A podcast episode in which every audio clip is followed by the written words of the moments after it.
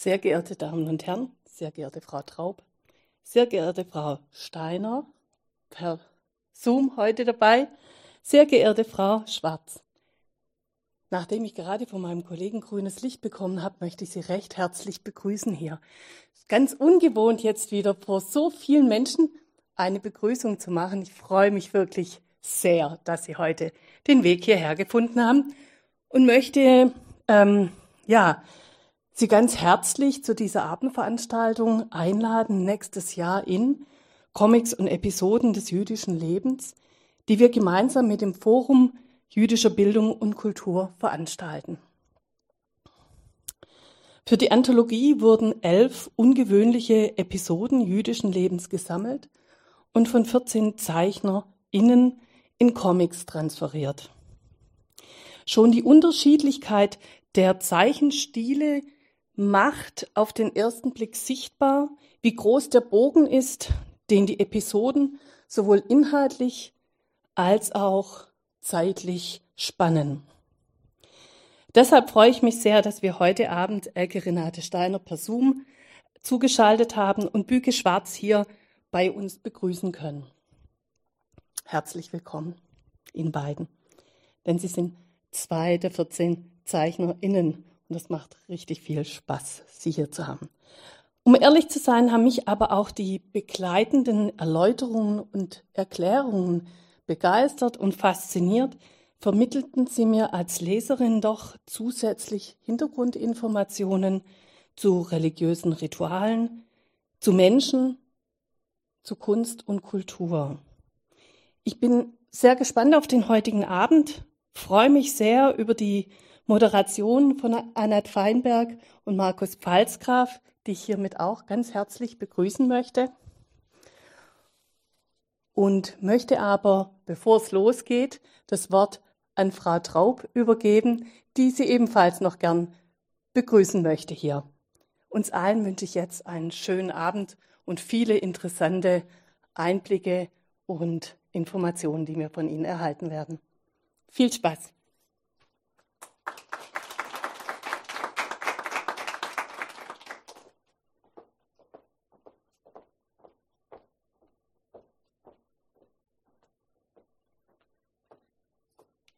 Ja, auch von mir einen schönen guten Abend. Ich begrüße Sie ganz herzlich und freue mich, dass wir die heutige Veranstaltung tatsächlich in Präsenz durchführen können ähm, nach vielen Monaten wieder in Präsenz äh, eine kulturelle Veranstaltung durchführen zu können, ist schon etwas Besonderes. Ich begrüße mich, äh, begrüße auch ganz herzlich Frau Emminger, bedanke mich, dass die Stadtbibliothek äh, gleich als Kooperationspartner eingestiegen ist und wir haben ja schon eine lange Tradition in der Zusammenarbeit. Ich begrüße natürlich auch die Gäste am Podium, Frau Schwarz, Frau Bücke-Schwarz, ähm, dann Herr Mar Markus Pfalzgraf und natürlich äh, Frau Professor Annat Feinberg, ähm, bei der ich mich auch noch, und Frau Steiner. Äh, ich möchte mich bei Frau Professor Feinberg ganz herzlich bedanken, denn sie hat uns auf die Idee gebracht zu dieser Veranstaltung, wie sie viele Ideen immer wieder einbringt im Forum jüdischer Bildung und Kultur. Normalerweise immer bezieht sich das alles auf das geschriebene Wort. Und es ist das erste Mal, dass wir jetzt auch eine äh, zeichnerische Darstellung äh, jüdischen Lebens hier ähm, dargeboten bekommen werden. Also ich bin sehr gespannt, wie sich das, äh, wie die Darstellungen aussehen werden, wie man jüdisches Leben äh, in Comics vermittelt. Äh, dass im Judentum Humor eine große Rolle spielt, das glaube ich ist doch ziemlich weithin bekannt. Aber üblicherweise denkt man, wenn man von jüdischem Humor äh, spricht, natürlich zuerst einmal an die jüdischen Witze. Witze. Äh, nicht unbedingt an die Comics. Und deswegen ist das eine neue Form der Darstellung und äh, freue mich, dass wir das hier in der Stadtbibliothek äh, durchführen können und bin sehr gespannt auf die heutige Veranstaltung. Wünsche Ihnen, uns allen einen schönen und interessanten und äh, auch humorvollen Abend. Dankeschön.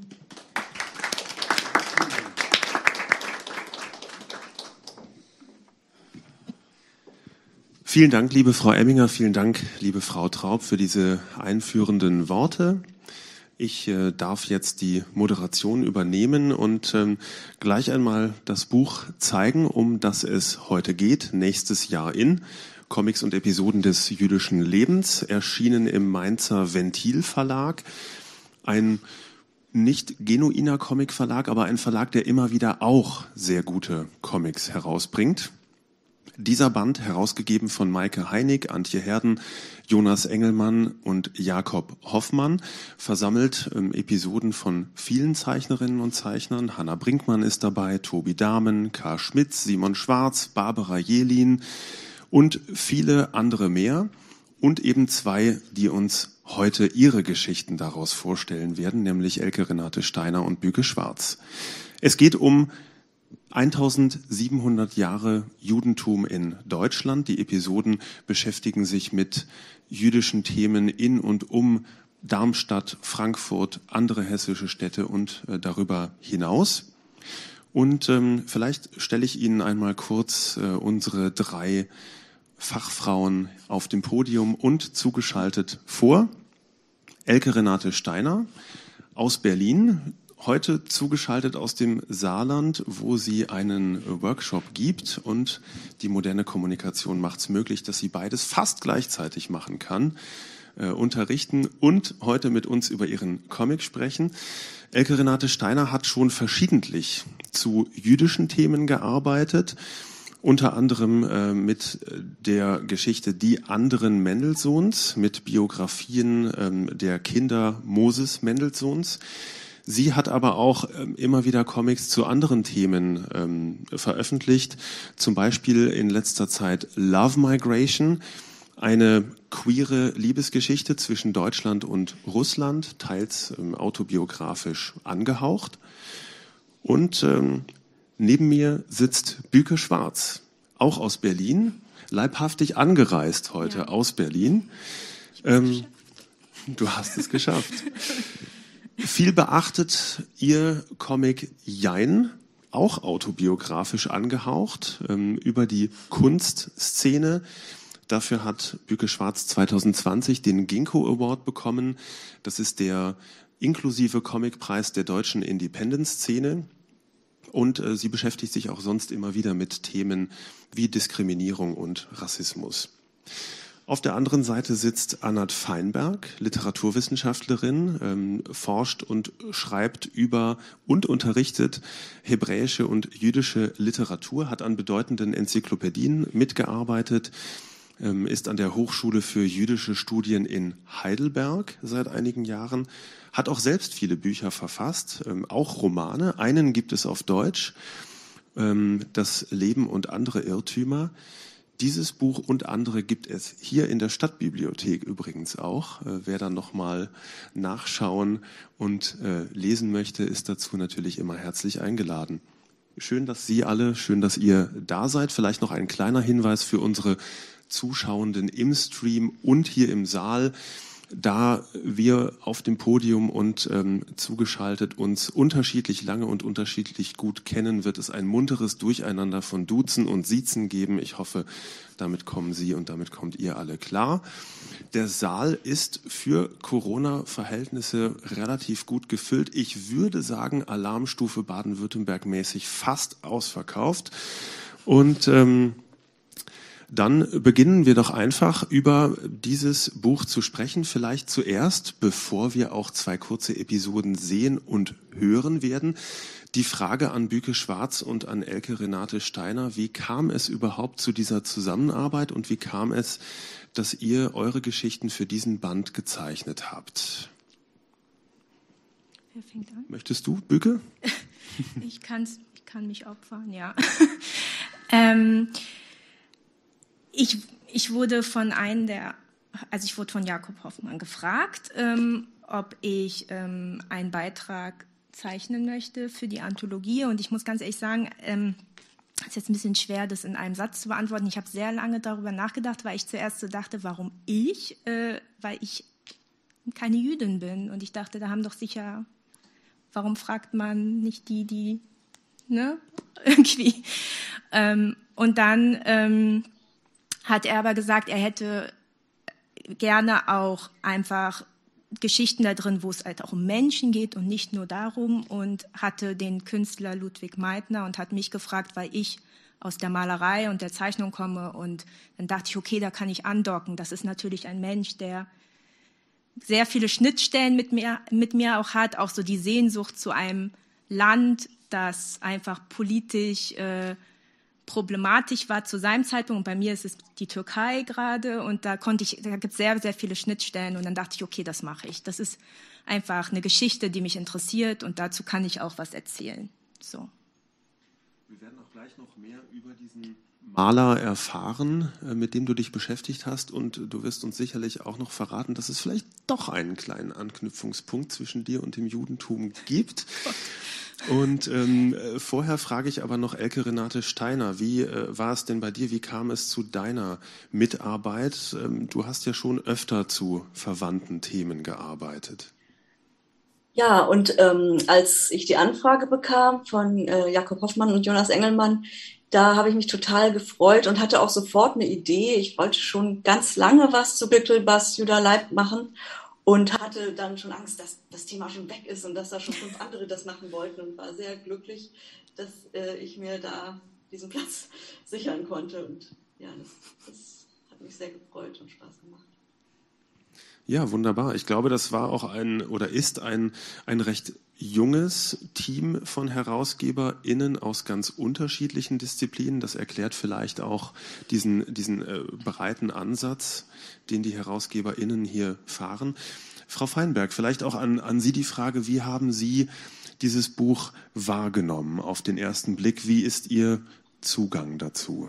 Also ich war sehr angetan von der Tatsache, dass das Buch mehrere Aspekte jüdisches Lebens äh, äh, aufnimmt, nämlich äh, einerseits, wie wir gehört haben, die Geschichte eines Individuums, also Glickel von Hammel oder äh, Meidner, aber andererseits beginnt, äh, hat das Buch auch andere Facetten des Judentums, nämlich das Buch beginnt mit der Haggadah, mit dem Pesachbuch. Und interessant ist, dass äh, es nicht nur über die Haggadah die man in Darmstadt gefunden hat, äh, erzählt, sondern auch die, den Ritus, der Sederabend, Sedertisch, was, wie äh, erleben die Juden diesen Sederabend, das wurde auch gezeigt, also beide Seiten.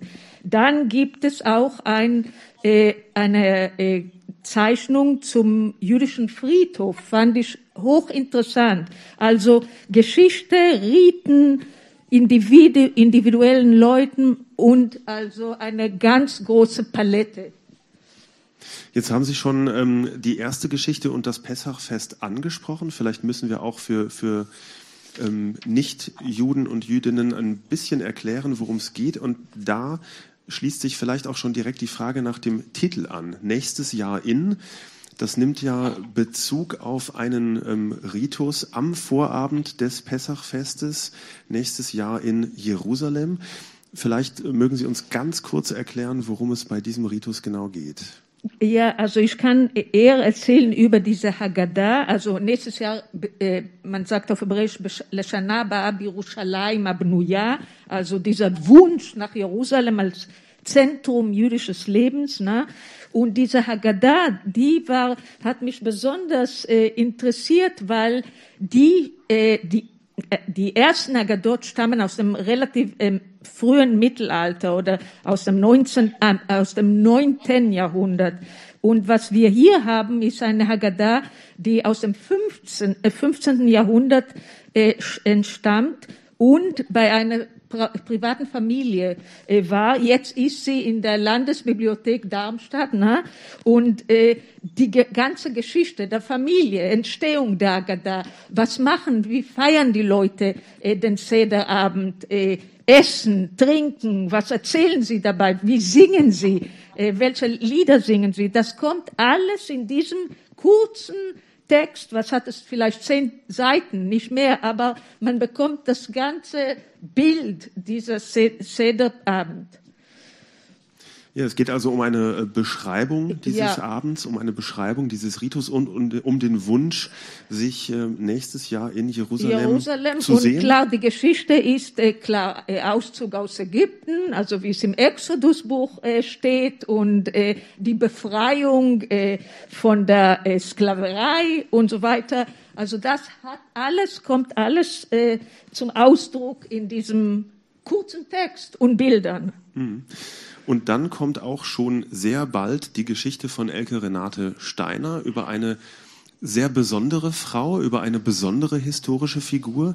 Und bevor wir in die Lesung einsteigen, ähm, Elke, magst du vielleicht ganz kurz erklären, ähm, wer die Protagonistin ist und wie du auf sie gestoßen bist?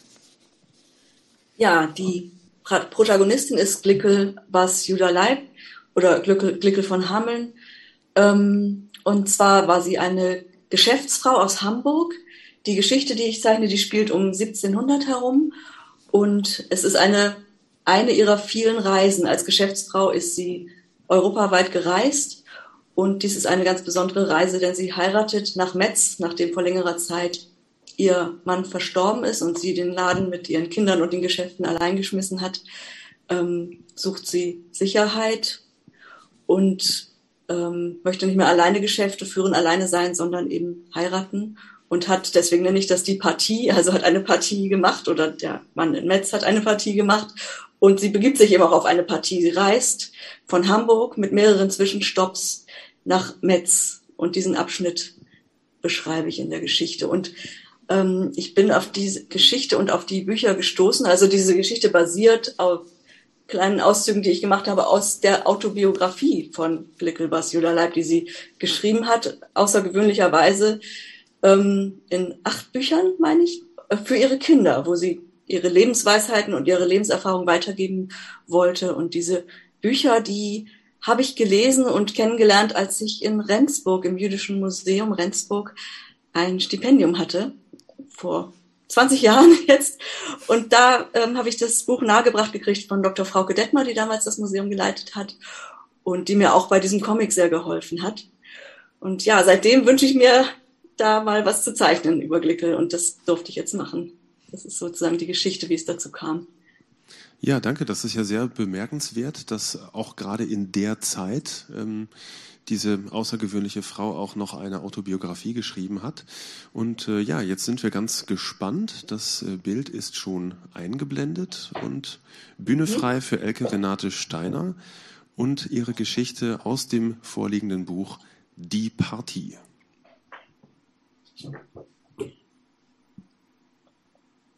Die Partie und ähm, wir sehen das ähm, nach dem jüdischen Kalender das Jahr 5460, also um 1700 herum nach dem gregorianischen Kalender. Und die Stationen Hamburg, Braunschweig, Bamberg, Bayersdorf und Frankfurt. Glicke sagt, nun verlasse ich also meine Heimatstadt und heirate noch einmal mit 54 Jahren nach Metz.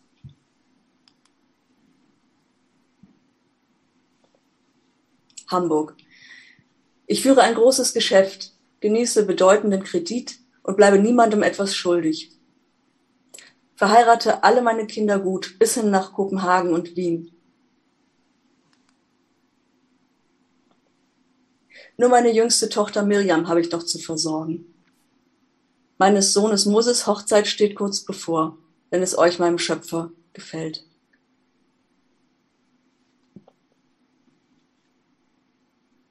Doch zuerst zur Braunschweiger Messe. Letzte Güter zu Geld machen und alle Schulden bezahlen.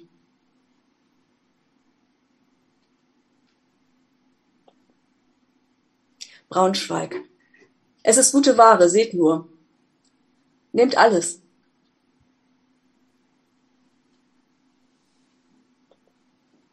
Ich mache euch einen guten Preis. Das waren die letzten zwei Ballen.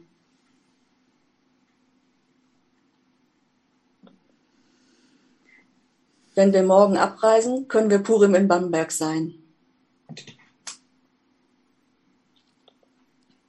Bamberg. Little Judas Leib, ihr macht euren Besuch wahr. Kommt, frohes Purimfest.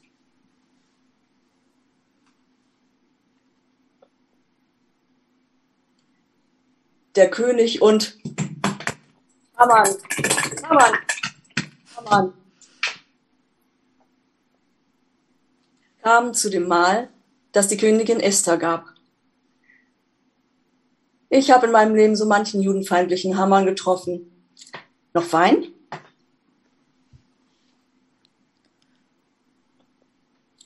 Bayersdorf. Samson Bayersdorf, ihr behandelt uns fürstlich. Doch was tun wir nun mit Moses Mitgift? Lass uns unsere Kinder verheiraten. Ich muss vor Lac Beomer in Metz sein. Mir wird die Zeit knapp. Nein, nein, ich fahre nicht zuerst nach Metz und komme hierher zurück. Keinesfalls. Wir sprechen besser morgen weiter.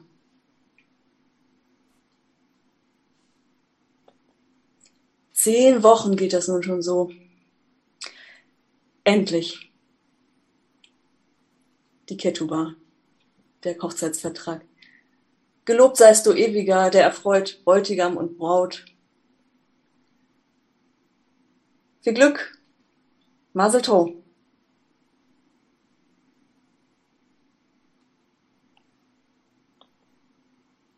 Frankfurt am Main. Ach nee, ich bin eine Zeile tiefer gerutscht. Nein, Moses, es ist deine Hochzeitswoche. Du bleibst hier. Ich bezahle den Synagogendiener Koppel. Mit dem, mit, mit ihm reisen wir sicher. Mach dir keine Sorgen. Leb wohl.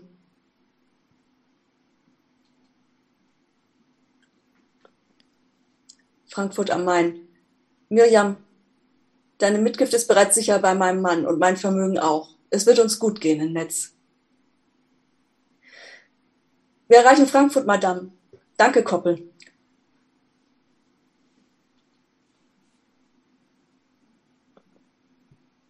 Frankfurt. So, von hier an hat mein Mann alles vorbereitet. Er schickt uns eine Begleitung bis Netz. Gut, danke. Danke euch. Nein, nein, die Tasche bleibt bei mir.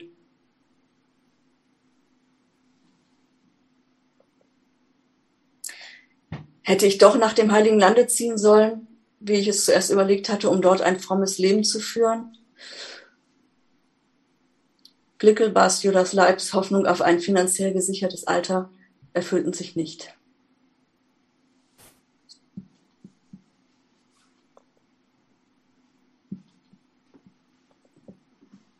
So. Und ich erinnere mich, dass wir über das letzte Bild gesprochen haben, ob ich das sozusagen spoilern soll oder ob das offen bleiben soll. Und ich habe mich dann doch für die Information entschieden, wie die Geschichte weitergeht. Mhm. Ja, vielen Dank. Ich denke, das Buch kaufen lohnt sich trotzdem noch, oder? Na, aber unbedingt. Bücher, es sind ja mehrere. Ja, Anna Feinberg ja. hat auch direkt schon eine Frage dazu. Ähm, zwei Fragen. Künstlerisch.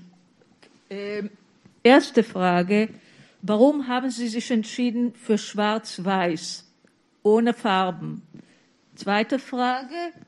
Die Augen. Die Augen sind für mich die prägende Komponente in dieser Zeichnung, also in der Lebensgeschichte von Glickel. Warum so? Hm.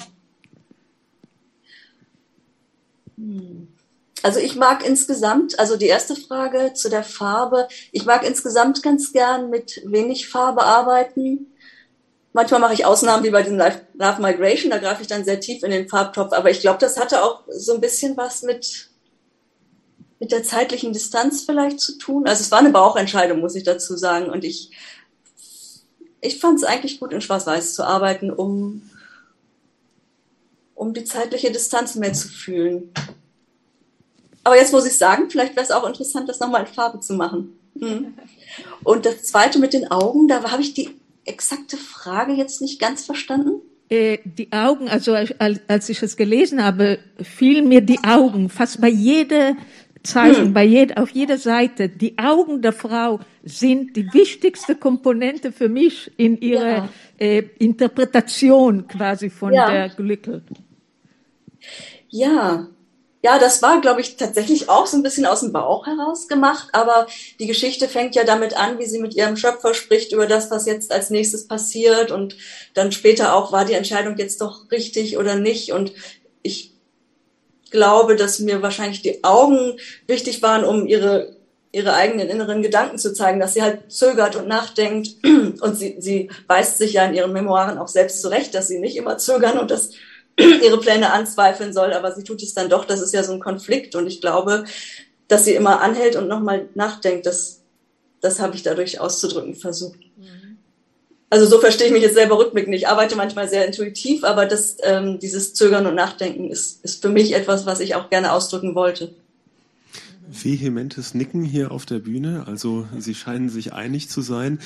Ähm, wie viele historische Darstellungen gibt es denn von dieser Glickel? Ist das etwas, was du, Elke, sehr frei interpretieren musstest oder gibt es auch viele historische Darstellungen, aus denen äh, man sich bedienen kann als Zeichnerin? Ja, es gibt ja ein, ein berühmtes Bild, äh, wo Bertha Pappenheim sich als ähm, Glickel von Hameln darstellt in historischer Tracht. Da beziehe ich mich ja auch ganz stark drauf. Ich habe ihr nur noch so einen Kneifer gegeben, weil ich dachte, dass sie, wenn sie als Geschäftsfrau unterwegs ist und Sachen liest und sie ist ja äh, auch über 50 und braucht vielleicht eine Brille und da gab es ja damals schon, habe ich dann dazu äh, dazu erfunden, sozusagen ganz frech. Äh, da habe ich mich drauf bezogen und ansonsten generell ähm, auf Bilder über Kleidung aus der Zeit. Also so in dem Sinne eine Abbildung von Glickelbars Jüderleib gibt es ja nicht. Ich erinnere mich auch, dass ich mich schon vor etlichen Jahren mal darum beworben habe, ein kleines Stipendium zu bekommen, um mich mit dieser Geschichte zu befassen. Und ich habe mich dann auf dieses Gemälde bezogen und bin so ein bisschen verlacht worden. Das war ganz merkwürdig, weil es eben keine Bilder gibt. Die dachten, das kann man gar nicht machen, wenn es da keine Bilder gibt. Aber ich habe es ja jetzt doch gemacht. Das ist natürlich die Aufgabe einer Zeichnerin, diese Bilder dann auch zu schaffen. Und genau. ähm, das angesprochene Bild, das findet sich auch in einem zusätzlichen Text ähm, nach dieser Geschichte in dem Buch, wie auch sonst. Ähm, ähm, Frau Traub hat es schon angesprochen vorhin ähm, es, und äh, Frau Emminger, glaube ich, auch, dass es eben viele Erklärungen gibt in diesem Buch, ähm, was auch sehr, sehr hilfreich ist für Menschen, die sich näher damit befassen wollen, aber ähm, ja, für Jüdinnen wie Nichtjuden gleichermaßen, äh, denke ich, gibt es da etwas zu lernen. Ähm, Frau Feinberg, ja. wie ordnen Sie diese Figur ein in dem Kontext? Ja gut, das ist äh, quasi äh, der Anfang der Geschichte und das ist ein unglaubliches Phänomen, dass wir die Lebensgeschichte dieser Frau äh, wissen, dass sie das selber geschrieben hat. Äh, was mich äh, was ich mir gefragt habe, was ich mich gefragt habe, als ich das gesehen habe, ist, äh, und nicht nur ihre Geschichte, also diese, sondern wer ist das Zielpublikum dieses Buches? Sind es junge Leute? Sind es Erwachsene? Äh, was, haben Sie das besprochen bei dem, beim Anfang des Projekts? Für wen schreiben wir das? Also ich habe jetzt von den HerausgeberInnen kein Briefing erhalten über die Zielgruppe, ähm, aber ähm, ich persönlich bin als Zeichnerin so rangegangen, dass ich dachte, also nicht dachte, sondern dass ich wollte, dass es dieses Buch gibt, um nicht zu vergessen. Und dass es einfach auch noch mal mehr Aspekte gibt, weil es einfach meiner Meinung nach immer wichtiger jetzt wird, mehr Material zu haben und mehr Geschichten, ähm, weil wir jetzt auch eine Zeit an, äh, zu, auf eine Zeit zusteuern, wo jetzt auch immer mehr ZeitzeugInnen leider nicht mehr existieren. ähm, genau. Und, ähm, und das ist natürlich aber auch ein Buch, was ja auch Geschichten aus der heutigen Zeit hat. Und das ist auch wichtig, weil ich zum Beispiel persönlich merke, dass in so Diskussionen über Diversität und generell auch um Gruppen zum Beispiel auf Bühnen diverser zu gestalten, auch oft JüdInnen vergessen werden, weil sie nicht diesen klassischen Phänotyp haben und deswegen halt nicht passen in dem Sinne, weil man ähm, das, also dass sie zu einer marginalisierten Gruppe gehören, nicht sieht. Ne? Das ist auch eine Problematik. Deswegen finde ich einfach, war es mir wichtig, äh, dass es dieses Buch gibt und habe da nicht an so eine Zielgruppe gedacht in dem Sinne, sondern einfach Zielgruppe Mensch und Gesellschaft. Also weil das einfach alle tangiert oder tangieren sollte, meiner Meinung nach. Ja.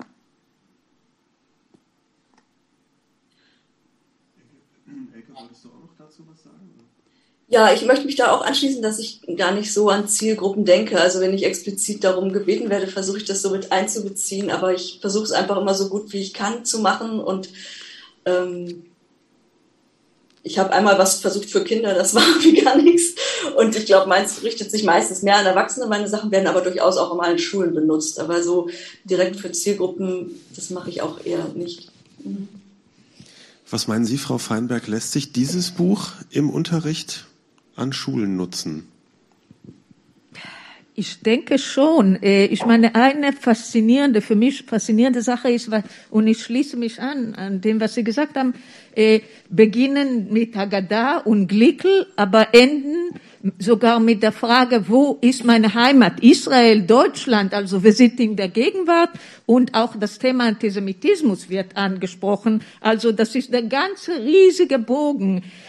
Äh, ich hatte noch keine Erfahrung im Unterricht mit diesem Buch, aber ich bin sehr gespannt, einmal das äh, zu versuchen und sehen, wie die Reaktion ist.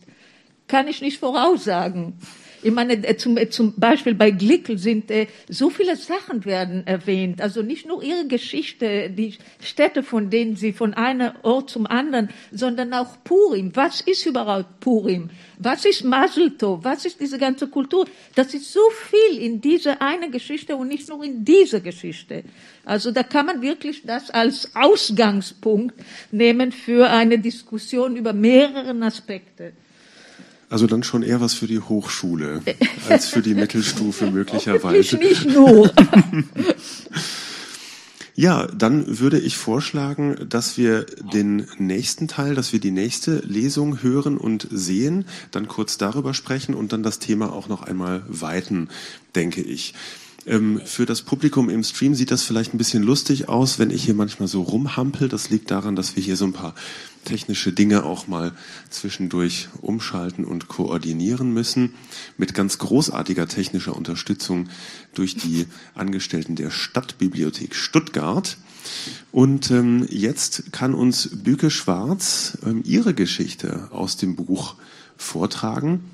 Vielleicht, bevor wir die Geschichte hören, noch ein, zwei Sätze zu dem Maler, um den es geht. Du hast uns ja schon kurz vorgestellt, wie du auf ihn gestoßen wurdest, schon fast. ja, ich kannte ihn schon, aber ich war jetzt nicht so, dass er, also ja, ist jetzt nicht so, dass man jetzt die ganze Zeit äh, so verschiedene, aus verschiedenen Bereichen die Geschichten im Kopf hat. Ähm, ganz kurz das Bild, was man jetzt kurz sieht, das ist die Rückseite des Buches und da seht, sehen Sie auch alle, also immer ein Bild von jedem Beitrag. Genau.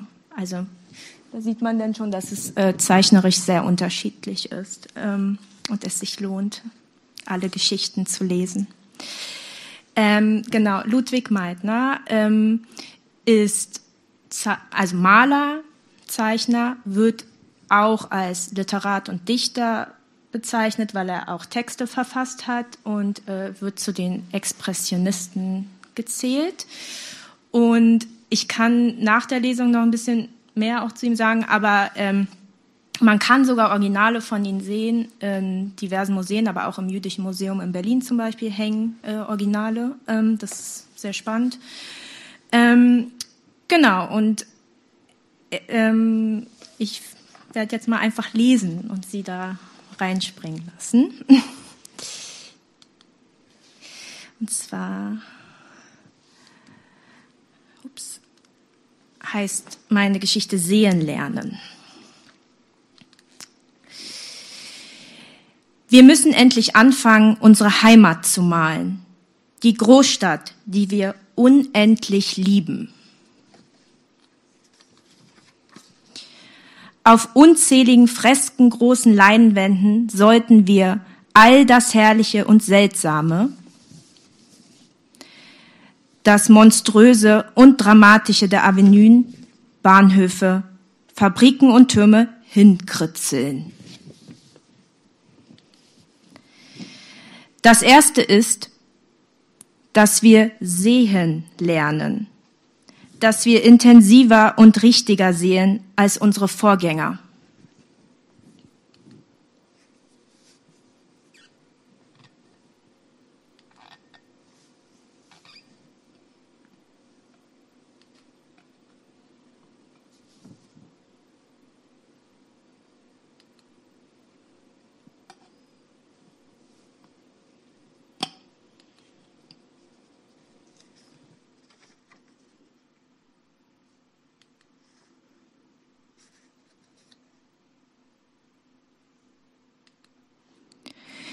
Die impressionistische Verschwommenheit und Verundeutlichung nützt uns nichts. Wir können unsere Staffeleien nicht ins Gewühl der Straße tragen, um dort blinzelnd Tonwerte abzulesen.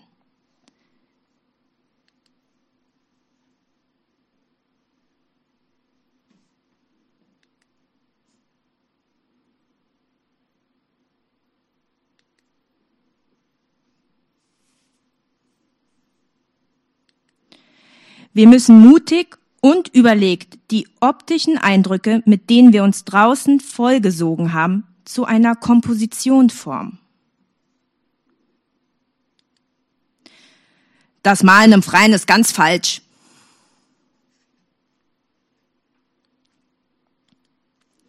Zu zweit müssen wir anfangen zu schaffen. Malen wir das Naheliegende, unsere Stadtwelt.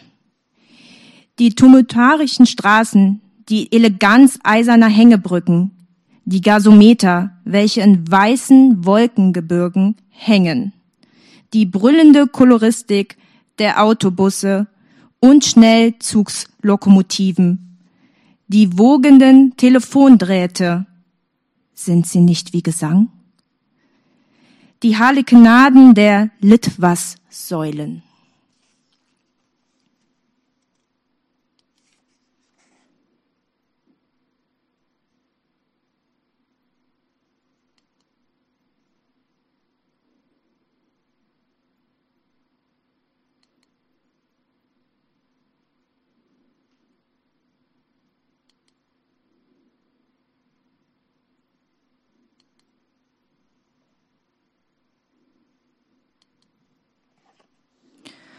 Und dann die Nacht, die Großstadtnacht.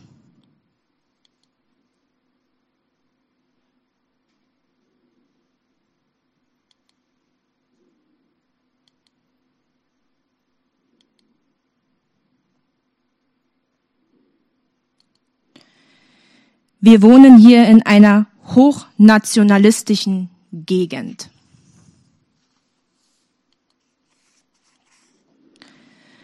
Sind fast die einzig jüdische Familie ringsherum und als solche schon bekannt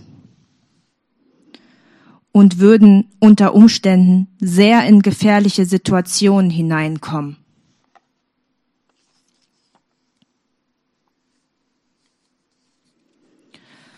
London ist eine der ungeselligsten Städte.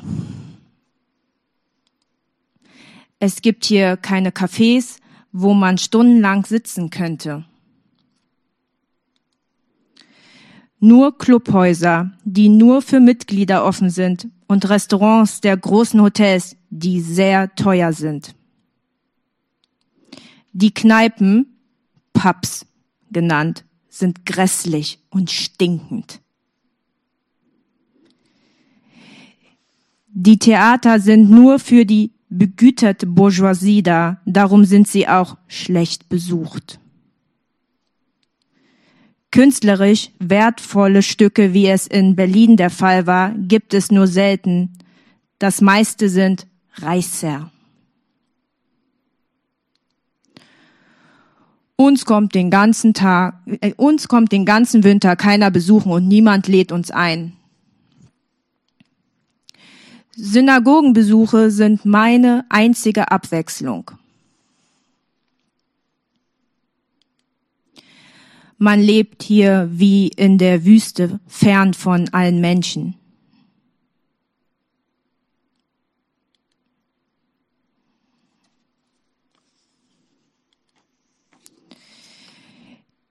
Ich sehe hier keine Aussichten mehr. Ich habe genug von London. Ich bin entschlossen, England in diesem Jahr zu verlassen. Ich komme nicht mit.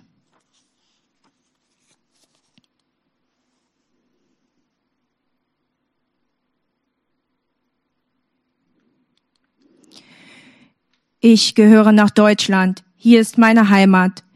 Die deutsche Kunst hat mich erzogen, nicht minder die deutsche Sprache. Das war der Comic. ich weiß nicht, so, soll ich jetzt noch was dazu Hintergrund oder wollen, wollt ihr Sie erstmal was fragen? Ja, gerne. Ich glaube, Frau Feinberg hat schon direkt ein, zwei Fragen. Dann würden wir vielleicht einmal ganz mhm. kurz mhm. hier innehalten und danach gerne noch einen Einblick hinter die Kulissen. Ja, auch Sie schwarz-weiß, ja. ohne Farben. Bei mir ist der Name Programm. ja, und äh, der Meidner ist, äh, das ist wunderbar, wie Sie in so eine, so wenige Seiten, ich habe nicht gezählt, wie viele es sind, aber wie viel sind das? Zehn maximal, ne? Haben Sie äh, nicht nur die Lebensgeschichte eines Menschen, eine, eines Künstlers, auch diese Phase des Expressionismus, auch Nacht, Stadt, ja, alles, was damit dazugehört, die Angst von dem, von den Nazis, ja, und die Flucht äh, nach England. Und für mich das Interessante ist der letzte, die letzte Seite. Äh, da sagen sie, hier ist meine Heimat. Das heißt, das der Meidner ist nicht nur seine Geschichte, sondern er ist er, und das ist meine Frage, ist er für Sie ein Repräsentant derjenigen, die zurückgekehrt sind? Und es gibt nicht wenige von denen. Nee, also was wissen. ich bei ihm höchstgradig spannend finde und ich bin davon überzeugt, dass ich mich das wahrscheinlich nicht getraut hätte. Deswegen finde ich das auch sehr mutig, dass er sehr früh zurückgegangen ist. Mhm. Also er ist ohne Frau. Ja, ohne Frau, genau. Zurück. Also und sein Sohn auch nicht. Ähm, also er ist 1950 oder 52 bereits schon zurückgekehrt. Das ist einfach, wenn man überlegt, 45, ne? Und dann das ist super früh einfach. Ähm, ich finde das aber so spannend, weil ähm, ich da so eine Schnittstelle zu mir, ich kann das irgendwie verstehen, das ist so eine Ambiguität im Endeffekt. Das ist so diese, diese Sehnsucht nach etwas, die man nicht erklären kann mhm. und deswegen geht man dahin und wagt es und lässt alles sozusagen zurück. Ähm, Im Türkischen gibt es dafür auch ein Wort, das nennt Hüsün, das ist so diese Sehnsucht, diese melancholische Sehnsucht nach etwas, die man nicht erklären kann, so und man muss dem so folgen. Deswegen finde ich ihn als Charakter so spannend und deswegen glaube ich auch, habe ich mich denn befähigt gefühlt, dass ich seine Geschichte zeichnen möchte und vielleicht auch kann. So, ähm, genau. Ähm, ja, er hat das halt gemacht, ja.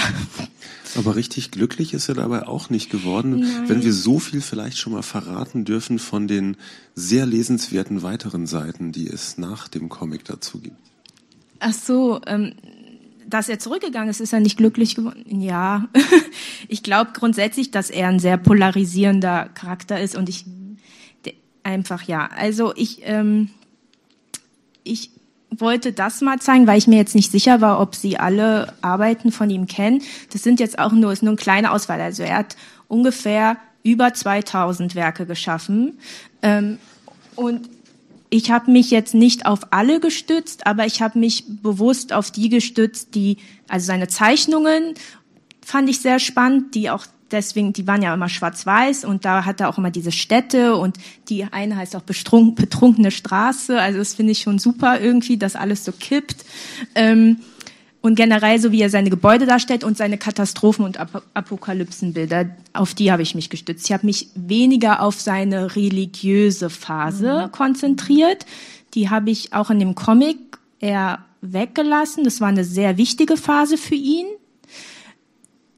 Ich persönlich habe mich aber nicht befähigt oder bemächtigt gefühlt, darüber zu schreiben oder zu zeichnen. Da hätte ich deutlich noch mehr Recherchezeit benötigt, weil ich einfach nicht aus diesem Bereich komme und davon nicht so viel Ahnung habe. Ähm, das ist eine, das ist eine Doppelseite, was auch schon angedeutet wurde. Das sind immer so diese erklärenden Seiten, die es in dem Buch gibt, mit Hintergrundinformation. Ähm, und hier sieht man einen kleinen Comic von mir. Ich glaube, das meinte Markus auch. Ich persönlich habe nicht die ganze Zeit Schnittstellen mit dem Judentum. Ich habe ähm, mal eine Arbeit gemacht, ähm, die mir auch sehr wichtig ist in Zusammenarbeit mit der Wannsee, äh, Haus der Wannsee-Konferenz, ähm, wo ich mit Zeitzeuginnen gesprochen habe und auch gezeichnet habe dazu. Aber was oft, womit ich oft konfrontiert werde, ist immer, ich werde ständig gefragt, ob ich Jüdin bin, wegen meines Nachnamens. Ähm, und ich weiß es nicht. Ich, äh, ich, ich sage dann halt immer nein, weil ich es halt nicht weiß. Aber ähm, genau, damit werde ich die ganze Zeit konfrontiert. Ähm, und das habe ich hier auch quasi thematisiert in diesem kurzen Comic, dass man halt immer gefragt wird, woher kommst du? Und dann, hm, Büke, hm, was ist das für ein Name? Und dann schwarz, ah, du bist Jüdin. So, und dann, ähm, genau. Ähm, das ist ähm, Ludwig Meitner, das ist auch der erste Teil, worauf dieser Text sich stützt in dem Comic, hat eine Anleitung zum Malen von Großstadtbildern mhm. gemacht. Die ist sehr lang. Ich habe nicht alles daraus genommen, das hätte den Rahmen gesprengt. Aber was ich gemacht habe, ist, ich habe das gelesen und bin selbst durch Berlin mit dieser Anleitung gegangen und habe die Großstadt Berlin gezeichnet nach seiner Anleitung. Und so ist das entstanden. Ich bin an dem Jüdischen Museum in Berlin vorbeigegangen. Deswegen ist es auch in dieser Geschichte mit drin, obwohl das ja gar nicht existiert hat zu dem Zeitpunkt, wo er gelebt hat weil mir das auch wichtig war, diese beiden Zeiten zu verknüpfen, damit es immer noch wichtig bleibt, dass wir sehen lernen und auch schaffen. So. Ähm, Genau, hier ist es. Ähm, und es passt halt auch architektonisch super gut zum Expressionismus. Also das ist halt auch so. Und diese ganzen Achsen haben mich halt an Wege erinnert, mögliche Wege, wo man hin versucht zu flüchten. Und dann gibt's aber in dem Gebäude Sackgassen. Achsen, wo man nicht mehr weiter weiß. Und ne, also das hat irgendwie für mich visuell gepasst. Also hier sieht man so eine Doppelseite, wie das denn im Buch aussieht. Ähm, und was für mich sehr schwer war, war, weil ich ihn ja nicht kannte und das gleiche Problem hat ja vielleicht auch Elke gehabt, ist, einem Menschen eine Stimme zu geben, den man persönlich nicht kennt und auch nicht mehr befragen kann. Und da hatte ich das Glück, dass das Jüdische Museum in Frankfurt am Main hatte Briefe von ihm. Und dann konnte ich die halt lesen und so ein bisschen ein Gefühl für seinen Charakter bekommen oder wie er schreibt und er regt sich auch sehr oft auf. Und, äh, und in den Briefen, da ist auch dieser Part entstanden mit diesem Dialog mit seiner Frau, ähm, wo er die ganze Zeit sich über London beschwert und ähm, das da überhaupt nicht mag. Sie ist übrigens auch Künstlerin, sie, mag, sie ist Malerin und sie haben aber nie dieselben Themen bearbeitet. Ähm, und sie ist auch nie zurückgegangen nach Deutschland. Für sie ist es immer also war das bis Ende das Land der TäterInnen. So. Und genau, das ist so die Hintergrundinformation. Und was Markus noch meinte, ist, dass ich oft halt so rassistischen oder politischen Themen auch arbeite und gerade, als ich weiß nicht, wenn Sie Zeit haben und mal Wien besuchen wollen, ähm, da ist gerade eine Ausstellung, die heißt Jetzt im Recht und da die ist in Kooperation mit der Gleichbehandlungsanwaltschaft, weil weil Wien hat was ganz Tolles, die haben eine Gleichbehandlungsanwaltschaft, das heißt, wenn man Diskriminierung oder Rassismus erfährt, kann man sich bei denen melden und kriegt äh, also geltlich Rechtsbeistand. Und, ähm, und die klären in dieser Ausstellung darüber auf und da gibt's unter anderem auch ähm, wirkliche Fälle, die Menschen passiert sind und um nicht die Betroffenen oder die Überlebenden nochmal fortzuführen oder sie damit zu konfrontieren, haben sie gebeten, ihre Geschichten, also ihre Aktenfälle als, von mir als Comics zeichnen zu lassen, äh, weil Comic ja auch gut dafür ist, ähm, zu anonymisieren. Ne? Mhm. Also, und das ist so, sind so Eindrücke, so wie denn so Gespräche laufen und genau, und in dieser ganzen Ausstellung gibt's 16 Comics zu Diskriminierungsfällen, aber alle möglichen auch mh, mm, sexuelle äh, Diskriminierung oder ähm, auch Altersdiskriminierung, die oft äh, vergessen wird. Ähm, also alle Fälle und Rassismus. Genau, das war's. Ich habe viel geredet, tut mir leid. Nein, vielen Dank für diese Einblicke. Ähm, ich gehe nochmal zurück zu Meitner. Ja, wunderbar. Schließt sich die nächste Frage direkt an von Frau Feinberg? Ich glaube, Sie hatten äh, von Comics geredet und äh, meine Frage ist, äh, was kann die Formensprache der Comics ja, und der und Graphic Novel, was die Literatur nicht kann? Wo ist der Vorteil? Jetzt wäre, aber das Nein, ich möchte eigentlich jetzt hier kein Medium irgendwie bashen, weil ich finde, alle Medien haben ihre ja. Vor- und äh, Nachteile. Ähm, ähm, naja, ich weiß nicht, ob es ein Vorteil ist, aber mit dem Comic gebe ich als Zeichnerin oder der Zeichner geben halt eine Bildsprache vor. Mhm. Bei der Literatur ist das halt so, dass das Bild halt durch Wörter entsteht, aber das ist dann trotzdem in den Köpfen der LeserInnen. Also ich kann natürlich mit dem Comic ein Bild vorgeben. Ähm, was ich am Comic besonders spannend finde, ist ähm, die Symbiose zwischen Text und mhm. Bild. Also wann sage ich etwas und wie viel sage ich in Verbindung mit dem Bild mhm. und was sage ich über das Bild und was sage ich über den Text. Weil das muss ja auch nicht immer zusammenpassen. Ähm, sieht man ja auch schon in Radierungen von Goya, dass der Text nicht zum Bild passen muss. So.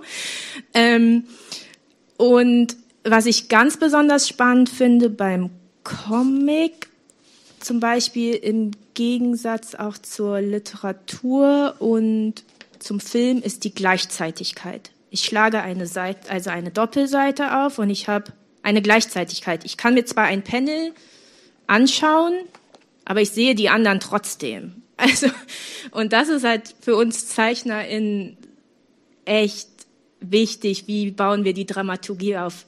Zeige ich das Panel jetzt schon? Zeige ich es erst auf der nächsten Seite? Oder zeige ich es vielleicht nie, so wie Elke gesagt hat? Oder äh, ne? so Sachen einfach. Ähm, ja, und es ist halt, ähm, warum ich ihn so liebe, ist, es ist ein subversives Medium, weil es auch gerne unterschätzt wird. Und deswegen glaube ich, ist es auch ein Medium von marginalisierten Gruppen, weil mhm. es es wird immer unterschätzt und dann ist es eigentlich das trojanische Pferd. Vielleicht kann man auch Frau Steiner dazu hören. Ja, ja Elke Renate Steiner äh, nickt ein ja, wenig und also findet das trojanische Pferd ganz zu. gut. Ich finde, das, äh, ist so toll gesagt. Ich unterschreibe das sofort. Und ich würde ähm, auch noch hinzufügen, dass ich beim Comic eben auch mag, dass sich eine emotionale Botschaft geben kann, ohne dass ich die eben in Worten festlege, sodass noch ein ganz bisschen Interpretationsspielraum durch die, die Lesenden da ist. Also ich kann etwas schreiben und darunter zeigt das Bild ein Gefühl und da gibt es dann so eine ganz kleine Schwingung dazwischen. Und ähm, wenn ein, ein bisschen heruntergezogener Mundwinkel kann dann sozusagen den ganzen Satz ändern, auch wenn es so was ganz Feines ist. Und da gibt es einfach so viele Instrumente, das, das finde ich auch ganz ähm, wunderbar, weil man so viele Zwischentöne erzeugen, erzeugen kann. Ja, und vielleicht ist es auch, was Anhard Feinberg schon äh, selbst angesprochen hat, vorhin diese verschiedenen Ebenen, die zum Beispiel bei dem ähm, Glickel-Comic, den wir zuerst gesehen haben, da verwoben werden, auch diese historischen Ansätze oder auch Büke, was du gerade gesagt hast, ähm, dass du uns da ein jüdisches Museum reinschmuggelst in das Leben eines Malers, das es damals noch gar nicht gegeben hat. Das kann vielleicht nur der Comic, vielleicht kann der Film so etwas noch.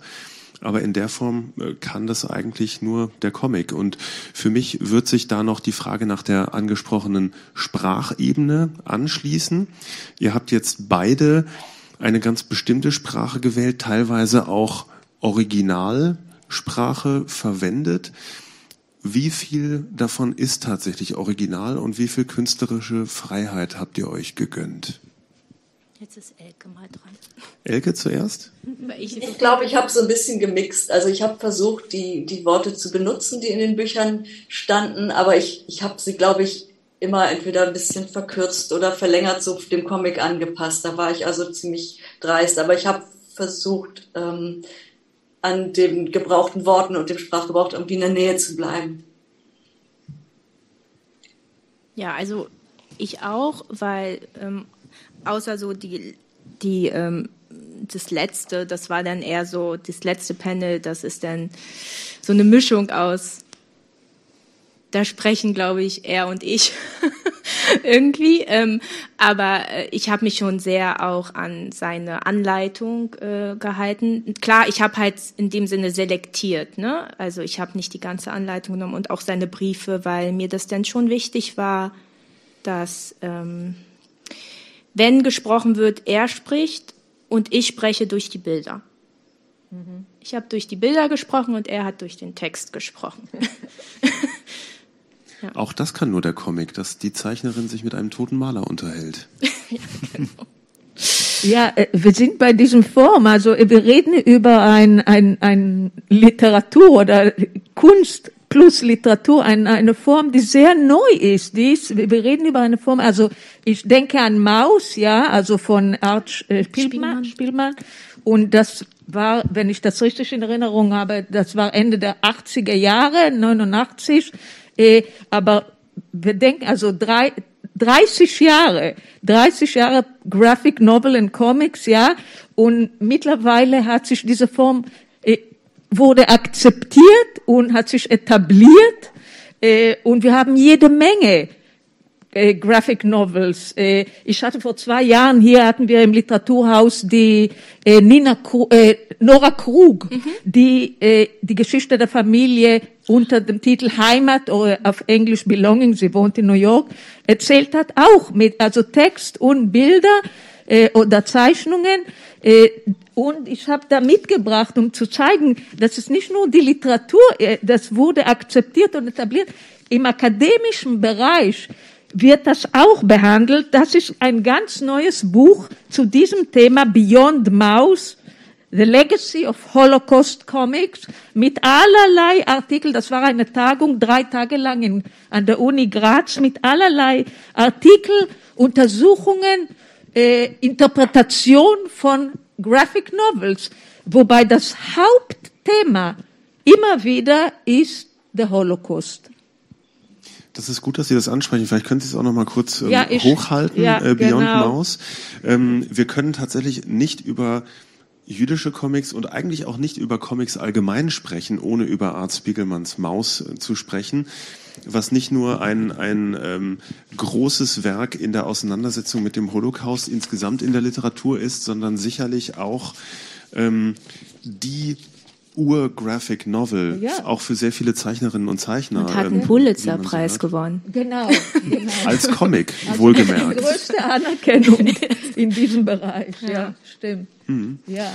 Ja, und ähm, auch ähm, die Superman-Erfinder beispielsweise, die kommen im Vorwort dieses ja. Buches kurz vor, ja. ähm, also des Buches, über das wir heute sprechen. Ähm, auch die ähm, hatten einen jüdischen Hintergrund und ähm, ja, so tauchen eigentlich immer wieder in der Comic-Kultur eigentlich schon seit der unmittelbaren Nachkriegszeit ähm, in diesen Serien, aber dann eben auch in dem, was wir später Graphic Novels nennen, ähm, seit den 80ern, 90ern auch immer wieder diese Themen auf. Vielleicht, äh, da wir schon langsam so ein bisschen auf den Schluss dieser Veranstaltung schielen müssen, können Sie drei uns äh, vielleicht sogar einen kleinen Ausblick geben und vielleicht äh, ein bisschen einen, einen Blick wagen in die Zukunft, wie es mit jüdischen Themen gerade jetzt, wo eben ZeitzeugInnen weniger werden, weitergeht in der Literatur, im Comic? Also ich zum Beispiel, ich blicke auf Israel und da sind, da sind jede Menge Künstler, die Graphic Novels äh, äh, ja, zeichnen, schreiben. Ich weiß nicht, welchen, welches Verb benutzen Sie, um das zu. Beides. Ich schreibe Beides, und ich zeichne. Ja. ja, ja, ja. Also es gibt zum Beispiel äh, ein Buch, ein Graphic Novel über, über Anne Frank. Es gibt über, äh, über das Mädchen in Warschau, das ist der Saruto Modan. Also es gibt jede Menge, das heißt, die Juden selber benutzen diese Form des Graphic Novel, um über die Vergangenheit inklusive Shoah, Holocaust zu, ja, zu schreiben, zeichnen. Weiß jetzt nicht. Ja, Elke Büke noch ein Gedanke dazu, sonst ja, habe ich auch noch. Ich würde noch gerne den Aspekt einbringen, dass ja. es auch ähm, eine schöne Sache ist, ähm, sich gemeinsam um Themen zu kümmern, zum Beispiel anhand von Comic-Workshops oder Seminaren sich mit Themen zu befassen und in der Gruppe mit, mit äh, Leuten, die vielleicht auch gerade erst mit Comics anfangen, sich auch um Themen zu kümmern. Ich habe im Jüdischen Museum Rendsburg auch lange Comic-Workshops geleitet und jetzt steht auch im Februar gerade einer bevor, wo es um religiös und queer sein geht, anhand der Ausstellung This is Me, religiös und queer. Und äh, da werden wir auch uns mit der Fotoausstellung befassen, wo Menschen zu ihrem Queer- und Religiössein stehen und dazu Comics zeichnen. Also ich muss ja keine perfekte Zeichnerin sein, um, um eine Geschichte zu zeichnen und mir da Gedanken drüber zu machen. Also es gibt ja so bestimmte Regeln und wenn das funktioniert und der Comic lesbar ist, dann ist das super. Und wenn ich versuche, etwas aufzuzeichnen, muss ich es erst, zu, erst verstehen. Und das ist also auch eine schöne Sache. Jetzt haben wir also schon zwei Ausstellungstipps bekommen und ähm, wo wir gerade darüber sprechen, kann uns Elke Renate Steiner vielleicht noch kurz weitere Dinge vorstellen, die sie so in petto hat in nächster Zeit. In, ich versuche mal kurz umzuschalten. Achso, ich habe die. Dankeschön. äh, ja, das sind allerdings jetzt nicht Zukunftspläne, sondern Sachen, die bereits da sind. Auch gut. Ähm, genau. Äh, könnten wir noch eine, einen Slide zurückgehen? Genau, das ist äh, mein erstes Buch, das ich vor 20 Jahren gemacht habe, Rendsburg Prinzessinstraße, die Geschichte einer jüdischen Kleinstadtgemeinde. Da hatte ich die Gelegenheit, dort vor Ort ein kleines Stipendium zu haben und da auch in enger Zusammenarbeit mit Dr. Frauke Detmar wieder damals ähm, dieses Buch zu machen, die Geschichte der jüdischen Gemeinde in Rendsburg. Und jetzt haben wir passend zum Jubiläum 20 Jahre später das nochmal neu aufgelegt. Das ist damals bei der Edition Panel erschienen und heute in Zusammenarbeit mit dem Freundeskreis Jüdisches Museum Rendsburg. Das ist also ganz frisch ähm, mit neuem Cover. Genau. Und dann ist hier Band 1 von Die anderen Mendelssohns. Das ist eine Reihe, die ich beim Reproduktverlag in Berlin mache. Äh, davon gibt es jetzt zwei Bände drei sollen es mal werden. Das ist jetzt der erste Band.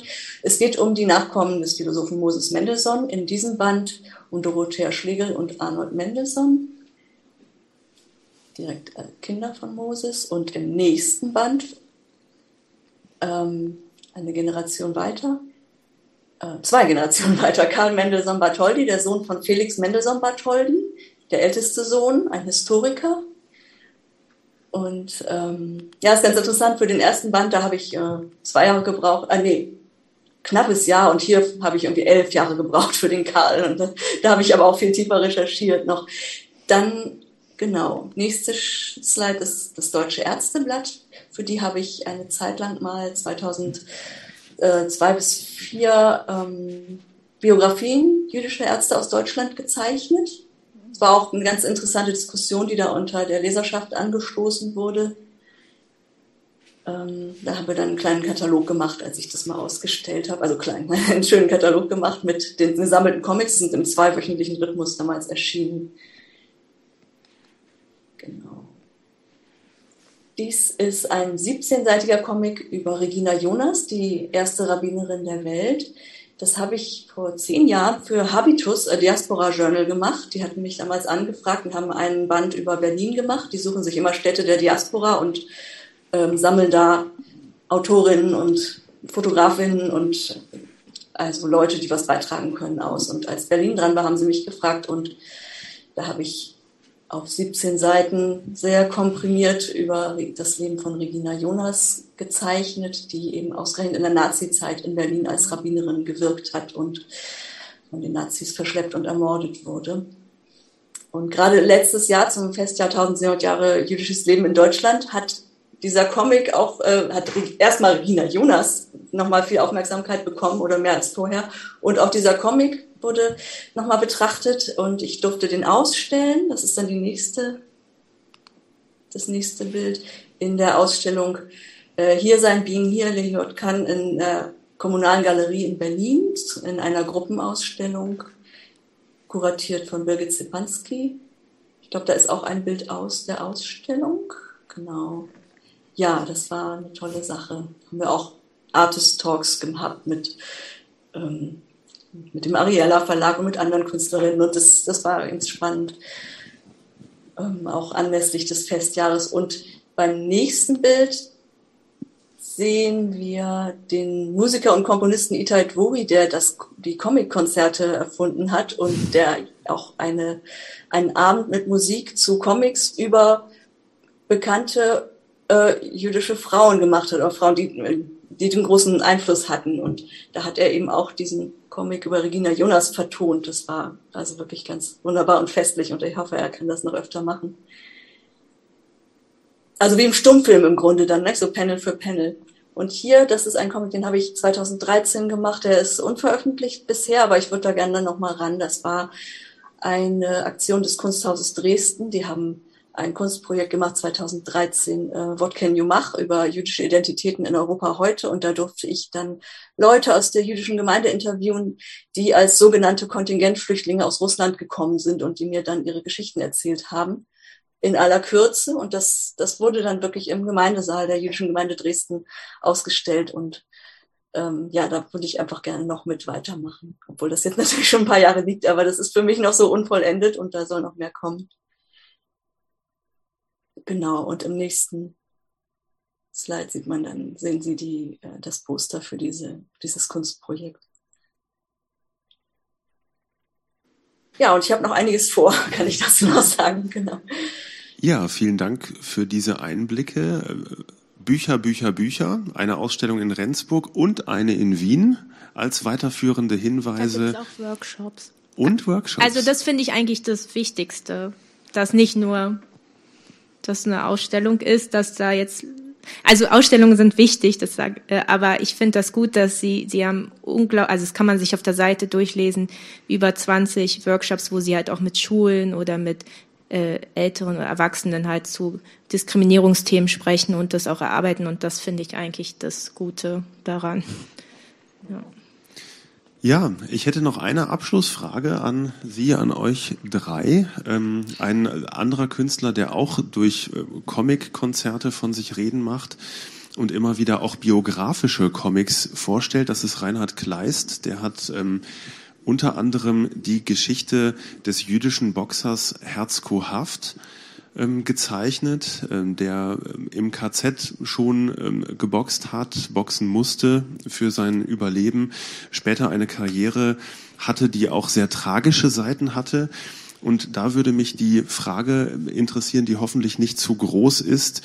Ähm, müssen oder dürfen jüdische Helden, Heldinnen auch Antihelden sein, mit Schattenseiten? Dürfen oder müssen sie das? Sie sind keine Götter, sie sind Menschen. Absolut, äh, ja, plausibel. Im Gegenteil, ein Mensch ist nur ein Mensch, wenn er Fehler macht, wenn er, ja, wenn er schwach, also nicht so erfreuliche Seiten hat. Äh, Meidner zum Beispiel als, ich, na, ja, ich wollte mich dazu schon, also ich muss ganz ehrlich zugeben, es gab Momente, da fand ich meinen Protagonisten sehr unsympathisch ja. und, und habe mich denn dabei selbst erwischt oder beobachtet, dass ich dachte, ah, okay, warum bist du jetzt so schockiert darüber? hm, ist das nicht gerade irgendwie auch rass, rassistisch von mir, dass ich denke, dass Jüdinnen quasi, weil das passiert ist, dass sie nicht auch quasi, dass ich halt auch einmal nicht mögen dürfte oder eine, ne? Und ähm, das ist äh, sind halt Menschen, das haben halt schlechte Tage und gute Tage, ja. Ich frage auch deshalb, weil es ja immer wieder durchaus vorgekommen ist, auch aus jüdischen Communities heraus, dass dann auch solche Geschichten vielleicht lieber nicht so gerne erzählt wurden. Das, ähm, oder kann man das so allgemein vielleicht gar nicht sagen? Ich sage immer, äh, Philosemitismus ist die Kehrseite des Antisemitismus. Ja, vielen Dank. Ähm, gibt es sonst noch Fragen von Ihrer Seite zu diesem Zeitpunkt? Ich wünsche mir, dass, Sie, dass viele der hier Anwesenden das Buch kaufen. Oder gibt es vielleicht noch eine Frage aus dem Publikum, die ich noch schnell aufnehmen kann? Das ist jetzt natürlich mit Stream und Publikum im Saal ein bisschen schwierig, aber wenn mir hier jemand noch etwas zurufen will, dann wiederhole ich es gerne mit Mikro und gebe die Frage weiter. Wenn das nicht der Fall ist, dann bedanke ich mich ganz, ganz herzlich bei Annat Feinberg, bei Büke Schwarz, mhm. bei Elke Renate Steiner, natürlich auch und vor allem bei der Stadtbibliothek Stuttgart und beim äh, Forum Jüdische Bildung und Kultur. Ähm, diese beiden Institutionen haben Veranstaltungen wie diese möglich gemacht. Dafür sehr, sehr herzlichen Dank. Vielleicht noch zwei Hinweise. Zum einen äh, gibt es diesen ähm, Livestream natürlich auch danach noch zu sehen. Und es gibt am Freitag eine weitere Veranstaltung hier in der Stadtbibliothek Stuttgart vor Ort und als Livestream mit dem eben schon genannten Reinhard Kleist und seinem neuen David Bowie Comic Starman. Vielleicht bis dahin. Machen Sie es gut, macht ihr es gut und ähm, ja, ähm, kaufen Sie Bücher, lesen Sie Comics, heute vor allem diesen hier. Machen Sie es gut.